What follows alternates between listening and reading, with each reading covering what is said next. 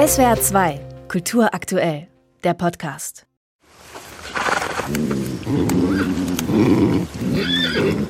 Ein kräftiges Pferd kämpft, um sich aus den Händen und Armen einer Gruppe von Männern zu befreien, die versuchen, es gefangen zu halten.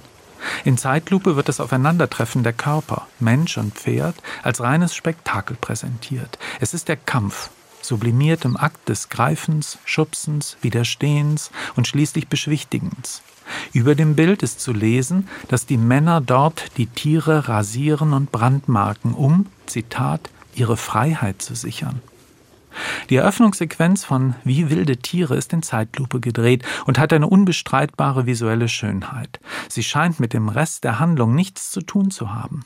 Aber sie ist eine Warnung und zeigt uns den Kampf ums Überleben auf der elementarsten Ebene, der sich dann im Laufe der Handlung auf einer anderen Ebene weiterentwickeln wird. Du denkst, hier bist du frei. Nette Geschichte. Nette Geschichte. Der neue Film von Rodrigo Sorogoyen zieht die Grenze zwischen der Brandmarkung eines unterworfenen Tiers und dem freien Willen selbst. Wir befinden uns im Reich der Metaphern, denn natürlich geht es in diesem Kampf nie nur um Pferde, sondern um den Menschen. Antoine, gespielt von Denis Menochet, hat das Temperament und die Ausdauer eines Vollbluthengstes. Der in Frankreich aufgewachsene und an der Universität ausgebildete Mann lebt seit einiger Zeit mit seiner Frau Olga in einem kleinen Dorf in Galizien. Sie haben eine durchaus ehrenhafte gemeinnützige Aufgabe. Sie wollen die vielen verlassenen Häuser des heruntergekommenen Städtchens sanieren, damit neue Generationen dort leben können. Der Rest des Dorfes hat vor langer Zeit aber einen Pakt mit einem Ökoenergieunternehmen geschlossen, um ihm ihr Land für den Bau von Windrädern zu verkaufen. Mit dem daraus resultierenden Geld könnte man sich einfach aus dem Staub machen. Wäre dann nicht die Tatsache, dass für den Vertrag eine absolute Mehrheit der Dorfbewohner erforderlich ist und die Stimme von Antoine und seiner Frau steht all dem bislang im Weg. Glaubst du, ich bin nur aus deiner Laune hier? Nein, John, das hier bedeutet mir alles. Das ist mein Leben. Nein, nein. Mit meiner Frau. Das glaube ich nicht. Was glaubst du dann? Ich wünschte, du wärst in einem anderen Dorf aufgewacht.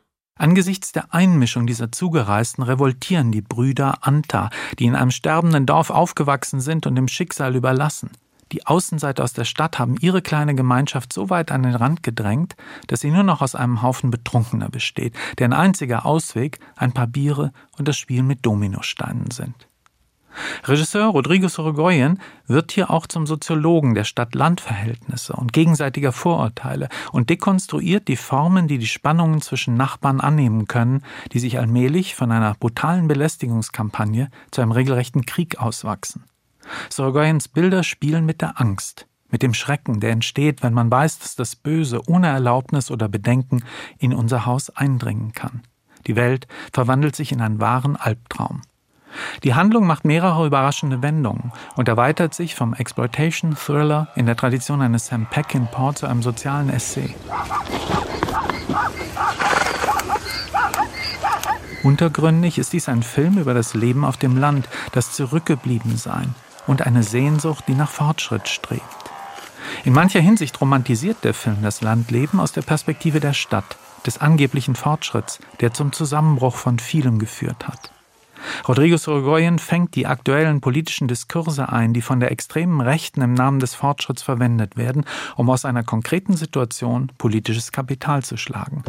Mit exzellenten Schauspielleistungen, visualisierter Spannung und einer sehr persönlichen Perspektive des Autorenfilmers gelingt ein exzellenter Film über die aktuelle politische Situation. SWR 2 Kultur aktuell.